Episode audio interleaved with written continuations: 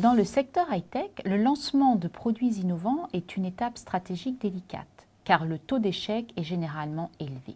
Entre 70 et 90% des produits lancés chaque année dans le secteur high-tech sont retirés du marché moins de 12 mois après leur lancement.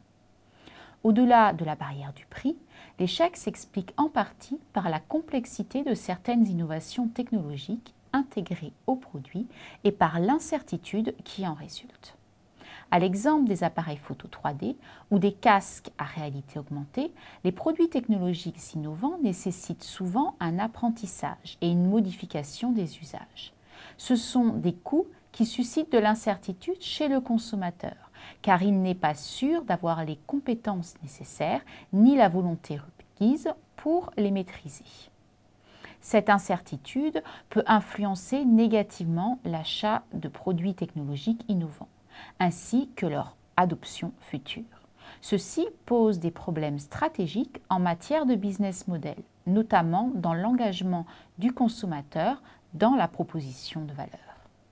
Cette recherche montre que l'utilisation de la simulation mentale lors d'un pré-test permet de mieux anticiper les coûts d'apprentissage d'un produit high-tech innovant et ainsi d'améliorer l'estimation de l'engagement dans la proposition de valeur. Un business model est un modèle de conception stratégique qui décrit comment une entreprise crée de la valeur, la délivre sur un marché et capte des retours positifs, notamment en matière de revenus et de réputation. Pour un produit technologique innovant, la sous-estimation des coûts d'apprentissage lors d'un pré-test peut amener les managers à concevoir une proposition de valeur contre-performante. Ceci voit limiter voire fausser le processus d'évaluation par le consommateur et ainsi détériorer son engagement. Le problème reste donc l'anticipation des freins à l'engagement. La simulation mentale peut apporter des réponses intéressantes à ce problème. Lors d'un pré-test, une instruction de simulation mentale incite le consommateur à imaginer les difficultés qu'il pourrait rencontrer en apprenant à utiliser le produit et en l'intégrant dans ses habitudes de consommation.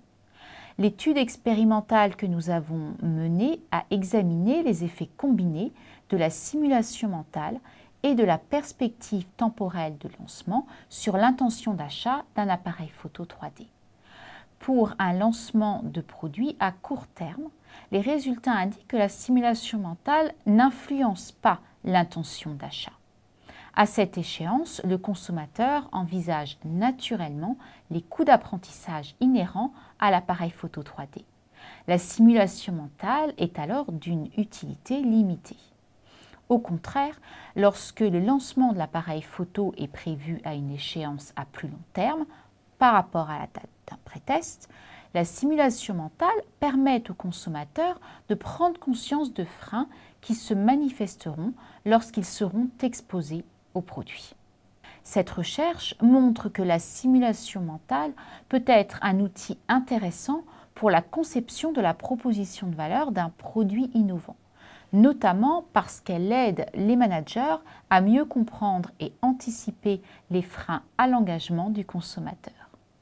En raison du taux élevé d'échecs lors du lancement de produits innovants, l'anticipation des freins à l'engagement en amont du processus de développement du produit est cruciale pour améliorer le business model.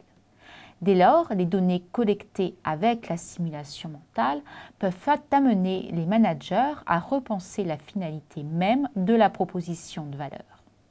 Ce n'est plus seulement un vecteur d'information et de sensibilisation, mais aussi un moyen pédagogique pour minimiser les coûts d'apprentissage et éduquer le consommateur à l'usage du produit.